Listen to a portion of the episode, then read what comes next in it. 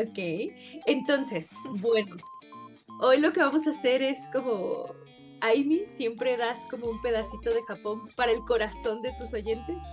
Ahora vamos a dar un pedacito de Aimi para el corazón de tus oyentes. ya estás, ya estás. Con todo. Con todo. Vamos al interrogatorio. ¿Cómo fue el crecimiento de Aimi hasta llegar a este punto? El crecimiento de Amy hasta llegar a este punto. Oye, qué pregunta tan, tan formal. Pero con mucho gusto te cuento, con mucho gusto te cuento que mm, el crecimiento de Amy empezó en Japón. Mi mm. mamá es japonesa, mi papá es mexicano, pero un mexicano que vivió 20 años en Japón.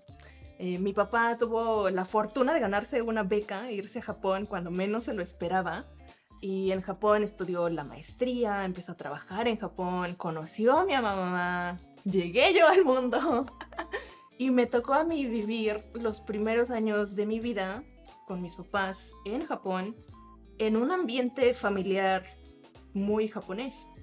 Porque mi papá, aunque tú lo ves físicamente bien mexicano, eh, tiene, o sea, adquirió muchos tintes japoneses.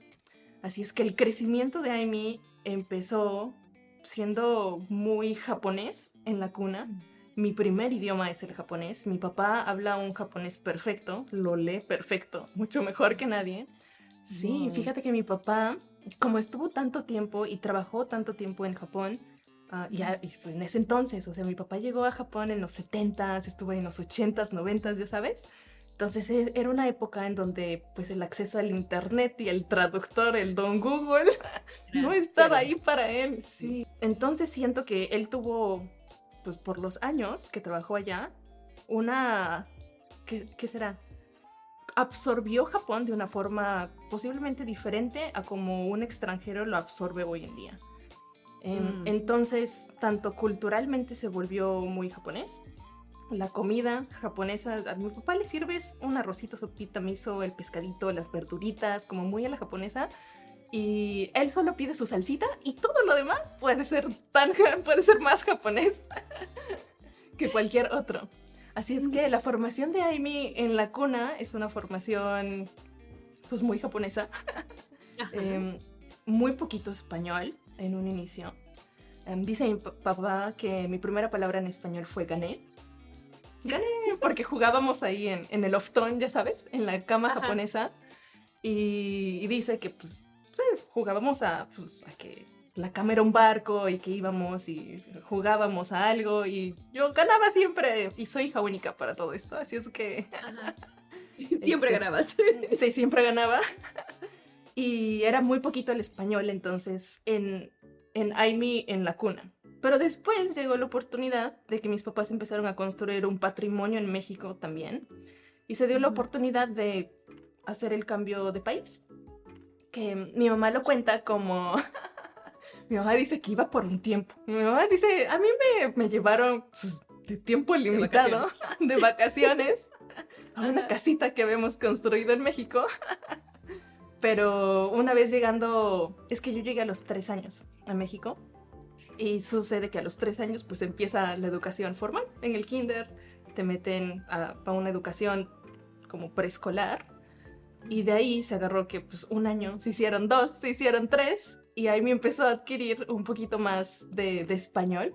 Y creo que esa es la, la, pregunta que siempre me llega al podcast.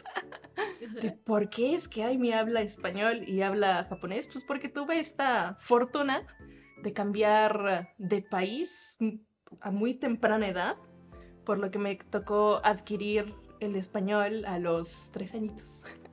Contesté la pregunta, ¿no? ¿Verdad? ¿Qué me habías preguntado? ¿Cómo fue la formación de Amy, verdad? ¿De qué estamos pues hablando? Pues más o menos. Ahí vas, ahí vas. de una cosa a la otra. Sí. O sea, que era como, ¿cuál había sido como la forma de formación o crecimiento de Amy hasta llegar como ahorita? O sea, a la Amy que es ahorita. Entonces, pues, a los tres primeros años ya te los conté. Nos faltan unos cuantos Mejor échame otra pregunta. Bueno, pero sí, sí nos da como una idea de por qué tienes ahorita como ese como amor por, la, por ambas culturas, o sea, por, tanto por la mexicana como por la japonesa, porque pues digo, desde niña estuviste como en ambas partes, ¿no? Mm, y yo creo que sí. yo creo que eso, eso, es, eso es lo que yo deduzco. Y ¿Con cuál cultura ahorita, a la edad que tienes ahorita, con cuál cultura te sientes como más identificada? Con ambas. Y te lo digo con mucha seguridad. Eh, me siento muy japonesa y me siento muy mexicana también por la formación que tuve. Tuve mucha suerte, Nidia. tuve mucha suerte en esta vida.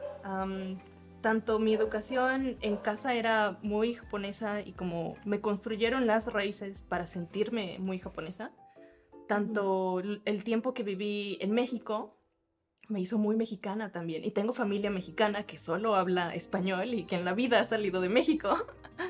Eh, por lo mismo, unas raíces como muy bien puestas en México también. Pero ¿qué crees? Por cierto, ahorita tengo una tercera identidad porque... tercera Sí, tengo una tercera casa. Te digo, soy muy afortunada. Tanto tengo casa en Japón y soy muy japonesa, tengo casa en México y soy bien mexicana también. Y ahorita llevo cinco años viviendo en Estados Unidos como residente permanente. Ya. Oh. Así es que siento que también estoy echando raíces aquí. Eh, ahorita estoy en California. Y es, es bonito tener tres casas, tres identidades que al mismo tiempo se mezclan y hacen una Amy. Que desafortunadamente o afortunadamente, no lo sé, em, en el proyecto de Japón para tu corazón, pues hablo más de mi parte japonesa, de mi experiencia como japonesa pero me siento mexicana también, muy mexicana, con mucha honra. y hoy en día viviendo en otro país, teniendo la experiencia que estoy teniendo, también me siento muy internacional y multicultural. ¿Será la palabra? Sí, sí, sí. Multicultural, sí, claro. Creo que así te lo resumo. Hoy en día, Aimi, posiblemente conoces más mi parte japonesa si escuchas el podcast de Japón para tu corazón, pero hoy en día Aimi es una persona pues híbrida, multicultural. Sí. Sí. Sí, sí, A mí lo que se me hace interesante como de, de tu parte que compartes de, de, Japón para el corazón de las personas es que creo que tienes como, pues creo que ya te lo mencioné, como ese punto de vista, ¿no? Como de alguien que ha vivido en ambas partes y que vive y convive con ambas culturas. Mm. Porque creo que mínimo las personas que a mí me ha tocado conocer, que, también son como mitad mexicanos, mitad japoneses, casi siempre suelen dejar de lado una parte, mm. como que se van más hacia una parte de la cultura, ya sea por el idioma o porque igual a lo mejor no tienen la oportunidad de convivir como en ambas, en, banda, en ambas nacionalidades, pero se quedan como que con una. Mm. Entonces, creo que no tienen como la experiencia de poder hablar como de, voz propia en esa comparativa. Mm. Eso me hace muy interesante. Sí, fíjate que como te vengo diciendo, tuve yo muchísima suerte y se lo agradezco a mis papás.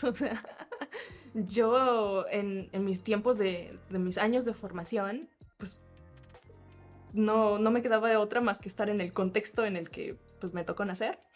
Y me tocó nacer en un contexto pues muy afortunado, donde mi papá es políglota y me empujaba mucho a pues tanto a tener muy sólidas mis, mis identidades y mis primeros idiomas, como también a empezar a buscar por mi cuenta, rascarle por mi cuenta y ver qué más hay, además de estas dos nacionalidades, de estas dos culturas que tengo en paralelo.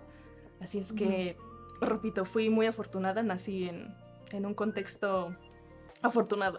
afortunado lo dije como tres veces, pero muy afortunado. Afortunado, gracias. fin. Es todo.